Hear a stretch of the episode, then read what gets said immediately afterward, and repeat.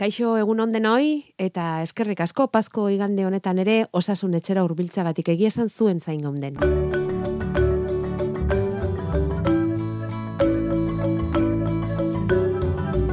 Euskadi irratian osasun etxea, arantxa hartza eta feliz zubia.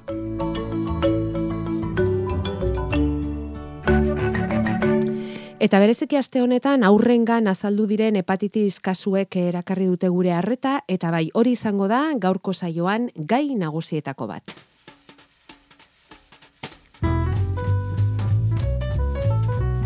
Erresuma batuan agertu dira, lenda biziko kasuak, osasunaren mundu erakundeak emandako datuen arabera badira irurogeita amar inguru, hepatitis kasu larriok amazoi urtetik beherako aurretan gertatzen dira, gehien bat, eta berezeki bi eta bost urteko aurren artean.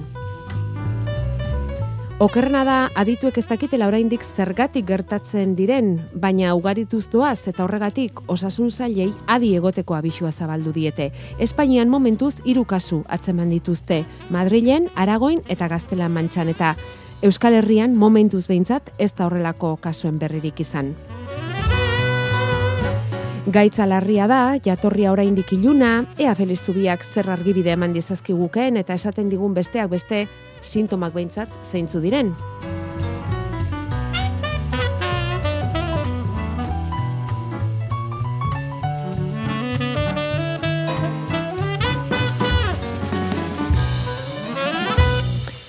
Aurren hepatitis horren aurretik, zuen gandik jasotako bizpairu konsultere badauzkagu, ferratinari buruzkoa da bata, kolesterolaz bestea, eta herpes zosterra ere agertu zaigu zuen galderen artean. Beraz, gai asko dauzkagu, badakigu, desberdinak, gaur osasun etxeko konsulta honetan eskerrak, etzaizkion arrotzak egiten Feliz Zubiari. Egun handa izula, Feliz?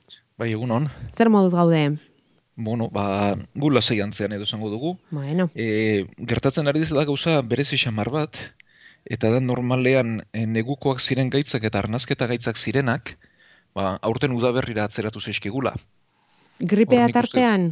Gripea tartean, baina bestelako virus eta bakterioak ere bai, ez? Berez, e, arnaz infekzioen garaia ba, gehiago izaten da abendua urtarrila, eta aurten pixka bat atzeratu zaizkigu. Ba, ez da e, ikaratzeko ezer, baina jokabidea pixka bat e, bai, e, aldakorra izan da, eta hor badira ba, pandemiaren eraginak seguru eta gure ohituren aldaketak ziur. Ja, eta, eta zer dira, igual eh, COVID-arekin nahastu daitezken sintomak?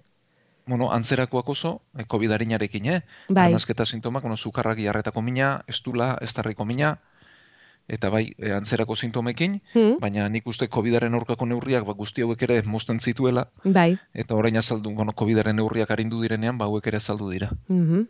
Beraz, negura, atz- negua atzeratu eginda pixka bat arnazketa gaixotasunei dagokien ez behintzat, ezta?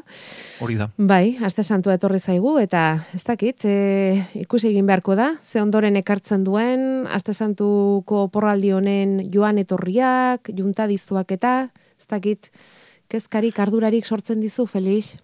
Bueno, e, ziur igoera bat izango dela, ez berezik hau da, e, ez ospitalaren aldetik eta ez e, geure lanaren aldetik, horrek ez du berezik kezkatzen, baina bai kasuak igoko direla, ba, tokatzen zirena baino gehiago izango direla, baina ez du berezik kezkatzen, ez? Bueno, Mm. ba, bagoaz bide eginez, eta gero musukoak e, kentzerena ere ikusi beharko dugu, Bai. eta egia da nahiko erretiratuak ere badaudela, eh? une hauetan bentsat, ba, Bai. ikusiko dugu nola gabiltzan, baina berriz diotek gehiago kezkatzen hau adineko jendeak eta immunitate arazoak dituenak, e, dituztenak nola eramango duten orokorrean ba, biztanlego guztiarien eragina baino. Ja, zaurgarri hoiek, ezta?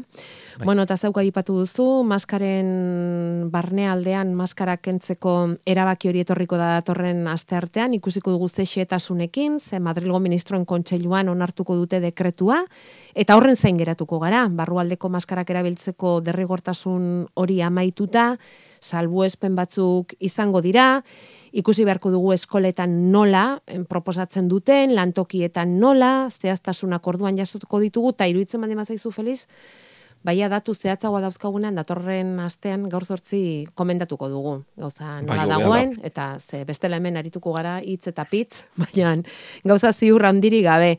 Gehiegi ere uste dut hitz egiten ari garela aurrez, beraz, eh, erabakiak etortzen direnean hitz egingo du iruditzen bazaizu dena den zure mm, sentsazioa da ja barrualdeetan ere maskara kentze hori egiten hasi garela, ez? Ba, nik irudipena daukat toki askotan bintzat, bez garelari errespetatzen, edo oso maila bajuanari garela errespetatzen, eta beraz ez dela horren ondori izugarririk izango, aurrez ban, geukartu dugulako, baina egia da lantokietan, eskoletan, badirela horrendik ere ere muasko ba, zaindu beharko direnak, ikusi beharko dena nola bueno, arauak zer dioen, eta guzti horren ba, zain egongo gora.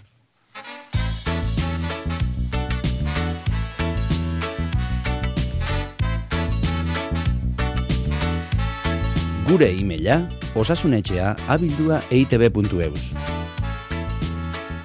Beti dago martxan, beti dago zuen mezuak jasotzeko presti hori eta hortxe jarso dugu kirolari baten mezua, esanez, ba horixe, kirolaria dela, normalean ez duela okelik jaten eta azken analizietan ferritina baxu e, ferritinak baxu eman diola. Pilula osagarriak errezetatu dizkidate, baina Felix ez gomendatzen didan jakinaiko nuke horren ordez, ze elikagai eta bueno, gizonezkoa dela esaten dizu Felix. Badago bai. ferritina igotzen lagundu dezaken elika gairik? Bueno, guazen pixkanak ikustera, ez? E, bueno, burdina da, e, gure korputzerako ezinbestekoa, ez? E, oxigenoaren garraioari erabat lotua dagoelako. E, globulu gorrietan hemoglobina daukagu, eta hemoglobina honen barruan burdina beharrezkoa da oxigenoa garraiatzeko. E, odolari kolore gorri ematen dione azkenean burdin hori da, eh? Uh burdin horren ondorio, burdin erdoldu hori litzateke odolari kolore gorria ematen diona. Eta, era berean, muskulutan, bada beste molekula bat, mioglobina esaten dioguna, baita ere muskuluetan oxigeno hartu eta muskuluen errendimendua hobetzen duena. Vale. Bueno, ba, kirolaria denez, ba, bi gauzak azaldu beharko, ez? Uh Orduan, e, ferritina mailak e, baju izaten dira burdina falta zaigunean. Hau da, ferritina da gure gorputzeko e, burdin depositoa, eta ferritina maila baxuek adierazten digute, ba, hor badela falta bat, eta mantendu ezkero, ba, bai giarretan eta bai e, globulu gorri hoietan, ba, oxigeno garraiatzeko falta ero azalduko litzateke eta anemia. Uh Eta e, kirolaritan desente ikusten da ferritina basua, batez ere intentsitate altuko kirola egiten denean, e, ba, burdin kontsumoa handiagoa denean. Orduan, e, esango geniokena da alde batetik, bueno, ikusteko zenbat entrenamentu egiten ari den eta nola doan, ze entrenamentu maila horiek mantendu ezkero, eta burdina kanpotik gehigarri moduan hartzen ez bada, ba, ferritina geisten jarraituko du. Eta anemian bukatzeko arriskua duela. Bai. Hori bentsat, e, izan dezala kontuan. Bai. Eta gero, benetan, hau da, e, errendimendua nahi duen, ala ez duen nahi. Ja. Orduan, bere alako errendimendua nahiko balu eta lasterketa garrantzitzuren bat balu, ba, kanpotik burdin hartzea beste remediorik ez luke izango. Uh Eta bestela beste aukera bada, entrenamentu maila jaitsi, eta burdina beste elikagaietan topatu nik uste galderaren muina hortzela, ba, hori egin liteke, baina beti errendimenduaren bila joan gabe eta entrenamendu maila jetxita. Bestela, azkenean, ba, erretzen duena gehiago izango da kanpoti sartzen zaiona. Ja, segun zenbat exigitzen dion gorputzari, ez da? Horren arabera, eta kirol, erren, bai. eta kirol errendimendua zenbatera nahi duen ere. Uh Orduan, e, zein elikagai dute burdina? Ba, bueno, alde batetik aragi gorriak eta barrunbeak, hauek lirateke burdinetan aberatzenak, baina berak dio, ez, ez dituela oikoan jaten. Ja bueno, ba, bilatu liteke bestelako barazki heltzeko fruitu lehor eta antzerakoetan. Orduan, alde batetik hor dauzkagu patata, brokolia, dilistak, espinakak, eta gero, bestelako fruitutan ere bai, e, fruitu lehorretan anakardoak eta pistatxoak daude, eta fruiten artean e, euskaraz mugurdia edo frambuesan ere bai. Oie dira, burdinean aberatz diren elikagaiak. Hori da, e, aragi gorririk erabili gabe. Bai, Bai. Bale, bueno, ba hori, gomendi hori ingo digu. Eta anemia duenak ze sentitzen du Feliz, nekea? Bai, bueno, helenik eta bain, nekea, ezina eta batez ere esfortzuaren aurrean, ba nekea handiagoa. Yeah. E, ez duela gaitasunik esfortzu hori egiterakoan, uh ba, martxa jarraitzeko eta errezago nekatzen dela. Bueno, ba hortxe bi aukerak, eh? Segun zer rendimentu eskatzen dion bere gorputzari, zer rendimentu mailako kirola egiten duen, ba, agian hartu beharko ditu, ez da, pilula osagarri hoiek bestela, elikagaietan entzun duzue, aragi gorria, eta hori eztean, ba, barazkietan brokolia eta espinakak, fruitu lehorrak, anakardoak, eta eman dizkigu, zenbait aukera Feliz Zubiak gainerako ere kalterik egingo ez dizkigutenak, ezta? beti ongi etorriko da eta hori da eta ezagutza hori izatea beti ona da bai. bai.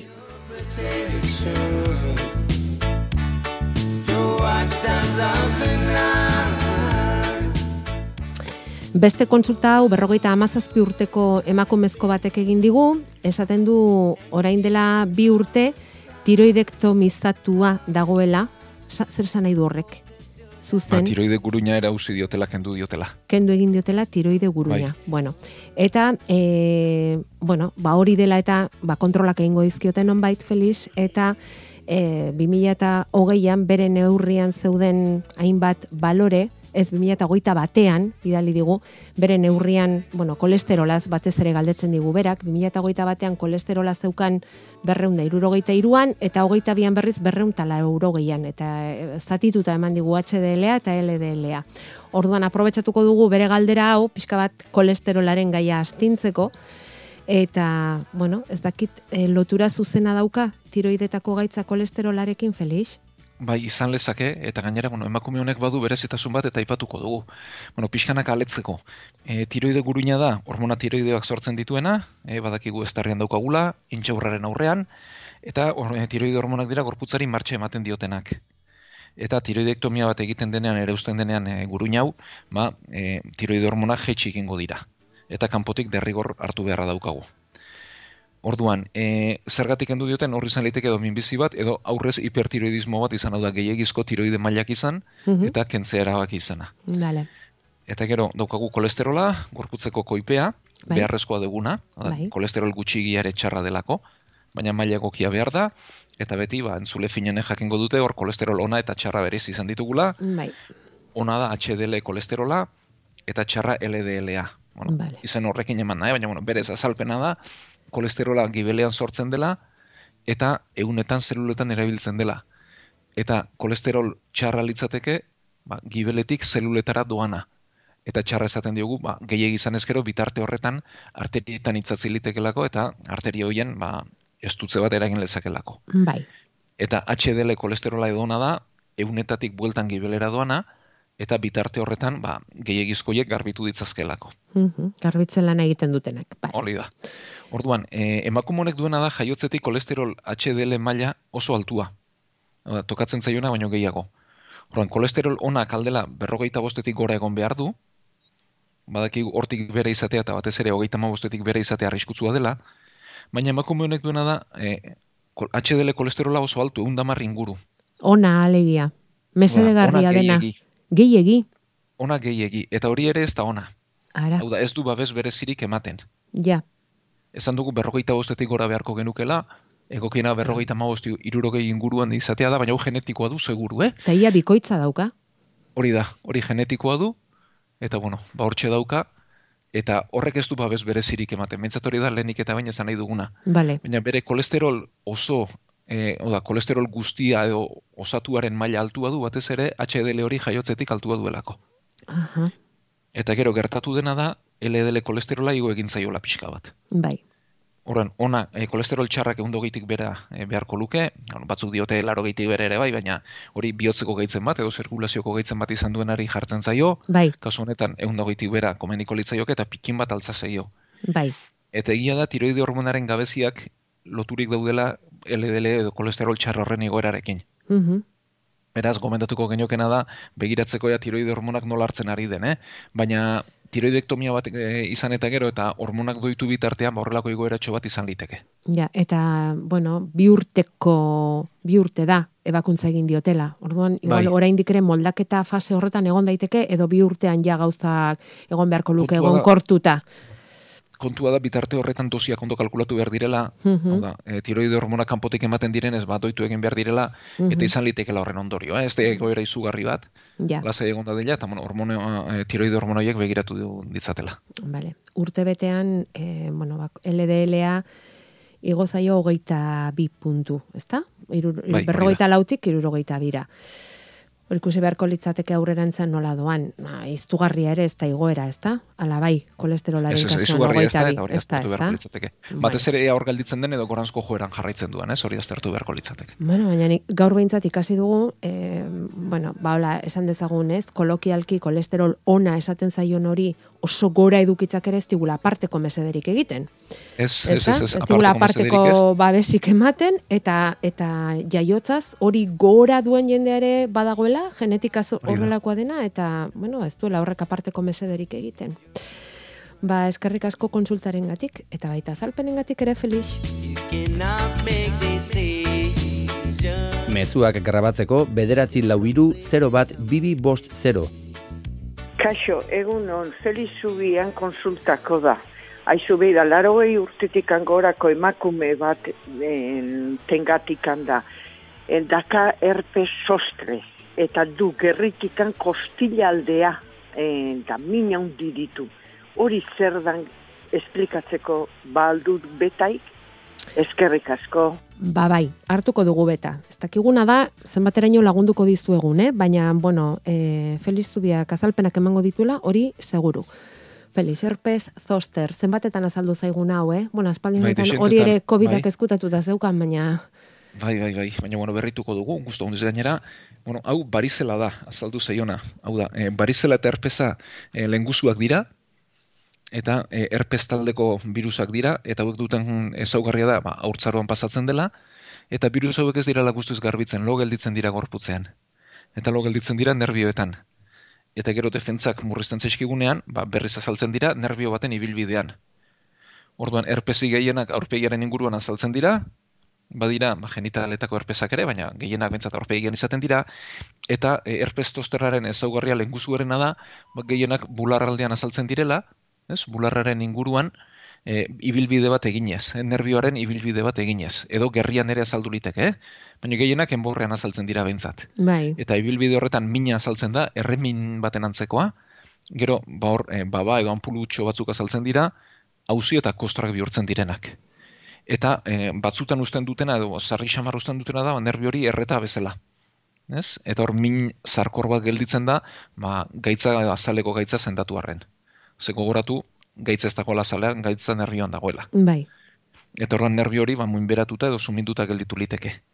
Eta, bueno, ba, egiten dena da, lehen egunetan harrapatu ezkero, oso garaiz harrapatu ezkero, egiten dena da, e, botika eman, bai. bada botika bat, erpezau, e, zozterra bere txokora bueltatzeko, behin gaitza aurreratuta dagoenean ez eginkorra, eta gero ondorenean badira botikak min hau kontrolatzeko botika bereziak dira, eh? hau da, analgesiko ohikoek ez dute balio, mhm. eta, edo, bueno, indar gutxi dute, ez dute balio, baino gehiago indar gutxi dute, eta badira analgesiko berezi batzuk, e, bueno, epilepsiaren kontrako erabiltzen diren botiken familiakoak, ba, min hau harintzen dutenak. Eta batzutan, egia da, e, sumindura hori edo luze joaten dela, eta pasentziarekin hartu behar izaten dela, eta etortzen da bere onera, eh? baina e, beharrezko izaten da modu ontako botika bereziak hartzea. Bai, eta horrelakoetan tentazio izaten da, ez da, azaleko gaitza ikusita, ba, zerbait kanpotik ematekoa, ez, Feliz? Hori da, baina ez bat, edo, baina kasu hontan ez du balio, ez? Ez, eta gainera min, hain zarkorra izanik, hmm. baitere beste tentazio bada minaren kontrako beste botika batzuk erabiltzekoa, eta ez, e, familia saldatu beharra izaten da. Ja. Bueno, ba hori da hemendik esan dezakeguna. Ea zerbaitetarako balio dizuen eta min hori pixka bat arintzen den ze egia da badakigu behin baino gehiagotan esan izan diguzuelako oso min eraman gaitza dela hori.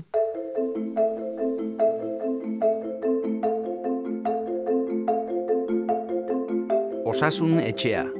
Igande goizetan Euskadi Gratian. Amarrak arte, mentxaritzen gara beti, zuen galderei erantzuteko prest, beraz, edozein zalantza duztuela, edozein kezka edo galdera, lasai egin badauzkagu bide bat baino gehiago, gure gana iristeko, uste dugu nahikoa ezagunak badituzuela, beraz, erabili lasai eta bota. Eta, eta gaur aurren hepatitis kasu kezkagarri buruz galdetu nahiko genioke Feliz Zubiari, Donostia Hospitaleko zainketa berezin sailean zerbitzu buru bera. E, naiz eta jabetzen garen bereziki jatorria zezer askorik e, ba ez dakigula oraindik ere, inork ere ez dakiela horri buruz, eta ikertzen ari direla, ez da, Feliz, baina resuma batuan azaltu dira, lendabiziko kasu esan dugun bezala, zabaltzen ari dira poliki-poliki, eta bereziki bi eta bost urte arteko aurren artean ba, larri izaten ari diren hepatitis kasu hoiez, nahiko genuke gaur azalpen bat edo beste ematea? Bueno, gusto hondiz, eh, esango dugu horrelako alertak tarteka tartekari izaten ditugula, eh, bestelako gaitzekin ere. Eta honek adierazten du, ba, COVID-ez aparte epidemiologia zareak eta osasun publikoko zareak zertarako balio duten. Eh? Maskotan astuak ditugun, baina guretzaten garrantzitsuak diren, ba, zaintza zare hauek. Mhm. Bueno, gaitz bat azaltzen denean, eta gaitz berria denean, edo bentsat eh, aurrezko, aurreko eskemetan bat egiten ez dutenean, horrelako alarmak ematen dira. Eta gero aztertu egin behar da, elkarren artean loturarik duten ala ez duten, eta badute zerk sortuak diren, ba, mozteko. Bai. Eh, baina, bueno, horrelakoak izaten dira. E, kasu honetan deigarria da aurretan dela eta kopurua desentea dela. Orduan, Espainiar estatukoak hiru dira, toki ezberdinetan eta elkarrekin loturari gabeak, eta ez dakit nik hauek elkarrekin benetan e, loturarik duten, erresuma batukoak ziur baietz elkarrekin lotura behar dutela. E, ze ez da ohikoa gertatu dena. Ja. Orduan, e, bueno, zer gertatu da? Ba, erresuma batuan, mairurogeita malau kasu badira behintzat, Bai. e, aurrak, amasei urteraino gehienak, aipatu duzun bezala sei urtetik berakoak, Bai. bi eta sei urtetik berakoak, haietatik sei gibel transplantea berri izan dute hilala bizi, eta e, elkarrekin loturaren bat edo izan dezakete, edo bentsat denboran eta inbeste kasu azaltzea ez da normala eta hortik sortu da alarma. E, guri ere iritsi zaigu alarma eta antzerako kasuren bat ikusten baldin badugu, bere alakoan laginak hartu eta deia egiteko e, ba, eskaera ere iritsi zaigu. Ja, sare horretan Eta zaudete, ezta? Bai, Euskal eta adi gaude. Bai, adi zaudete. Mhm. Momentuz, Orduan- Espainian dauden hiru kasuak dira Madrilen, Aragoin eta Gaztela Mantxan. Bai, orduan elkarrekin harremanik ez dute, bueno, ba, Mm. orduan ikusi beharko dugu, bueno, orduan hepatitis bat gertatzen denean, hepatitis akutu bat, ez, gibela handitu egiten da, eta gibelaren zelulak e, puskatu egiten dira. Eta gibela da gorputzeko fabrika handia, Mhm. eh, gorputzekoan gauza gehien sortzen dituenak. Eta orduan, e, gibelak utz egiten duenean, edo hepatitis bat sortzen denean, ba, sortuko zaigu sukarra gehienetan, mina, zabelaldearen goikalde eskuinaldean, ze gibela hortxe daukagu, eskuineko saietzen azpian, eta mina gehienetan hor, edo az- batzuetan urdailaren pare horretan edo ba, zabelaldearen goiko aldean azaldu liteke, botalarriarekin, eta gero horra saltzen dira kolore horia, azalaren kolore horia, ba, bilirrubina mailak igo egiten direlako, eta pixa egitean pixa oso iluna, koinak edo Coca-Cola kolorekoa, Vale. hori da. Hori da hepatitis batena, eta orduan hepatitisa hor geratu liteke eta berriz bere onera bueltatu, edo hepatitisak aurrera jarraitu dezake, eta ba, gorputzaren fabrika horrek kale egin, eta hor ba, gorputzaren sistema ezberdinak e, kaltetzen dira. Alde batetik azukre maila jaitsi egiten dira, zen gibela delako gorputzaren azukre maila e, edo mantentzen duena edo depositoa, beste alde batetik odol jarioak dira, koagulazio faktorerik ez dugulako sortzen, e, gibela da gorputzaren toksikoak garbitzen dituena eta baita ere toksikoiek garunera eritsi litezke eta koman sartu azken azken muturrean Bai. eta zenbaiteraino eriotza sortu ere bai. Eta orduan horrelako hepatitis badugunean, ba beti eh, sorburua bilatzen saiatzen gara eta bi talde handitan banatzen ditugu edo infekzio batek sortuak dira edo toksikoak egon litezke tarteko. Eta hori da orain ere azaltzen ari direna batez ere erresuma batuan. Orduan, e, infekzioak badira hepatitisa sortzen duten e, virusak, eta A- atik eraino iristen dira, A, B, C, D, E, hoiek guztiak baztertu dira kasu guztietan, eta hori da atentzio eman duena baita ere, atik erainokoak baztertu direla, bestelako virusek ere sortu dezakete hepatitis bat, gutxiago tamaina hori ere ikusten dugu, e, hori ere aztertu da, eta zenbait kasutan e, badira virusak, baina aurrez aipatu dugu bezala neguko virusak dira, aur guztiek ez dituztena gainera eta ez dirudi hortik letorkeenik, beraz, edo izan liteke virus berriren bat, edo izan liteke toksikoren bat. Eta koronavirusa? E, bueno, azaldu da batzuetan ere, baina bi urte pasata derrepentean koronavirusaren jokabide aldatzea e, ez da logikoa. Ja. Horran ez da espero. Eta ez da uste koronavirusa denik. Vale. Eta koronavirusaren txertoa ere ez.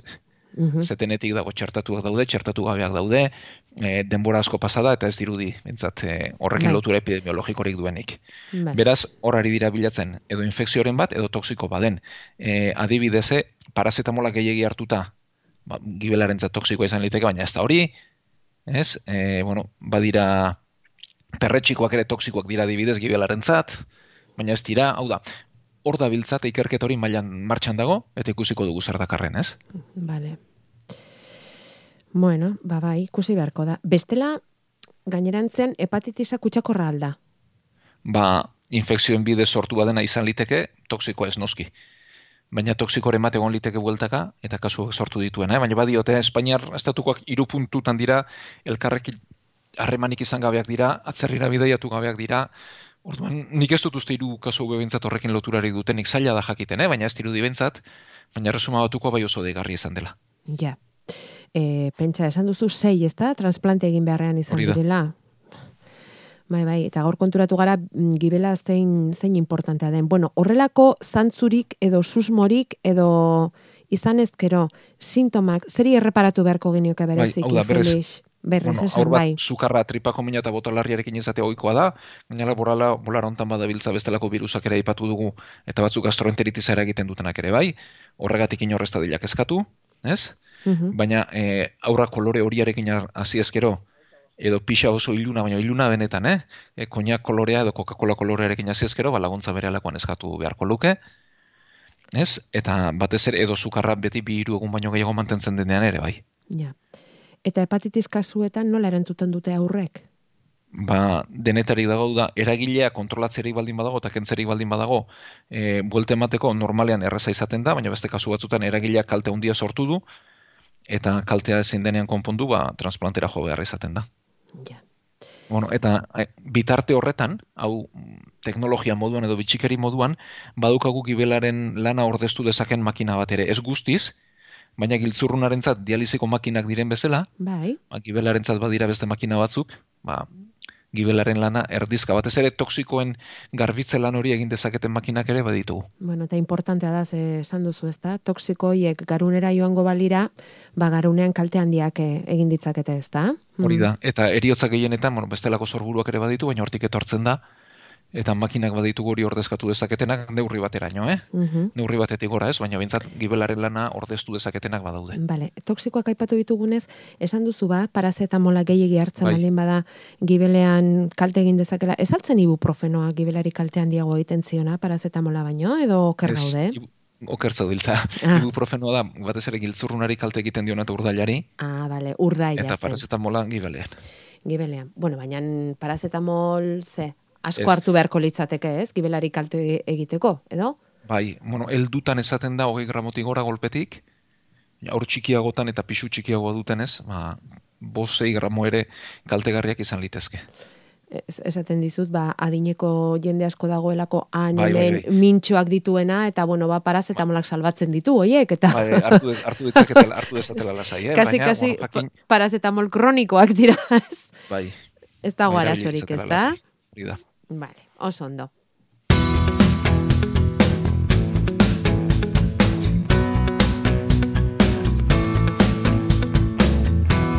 Gure WhatsAppa 688 666 000.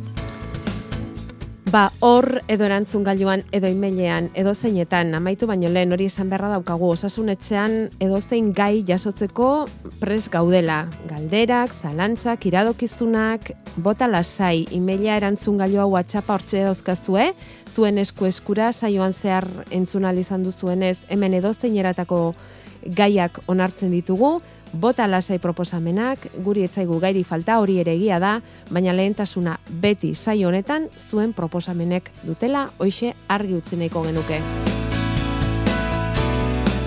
Eta hori esan da beste askotarako ez daukagu, agurtzeko bestetarako ez daukagu betarik, Felix gaur zortzi, itzuliko gara, baietz?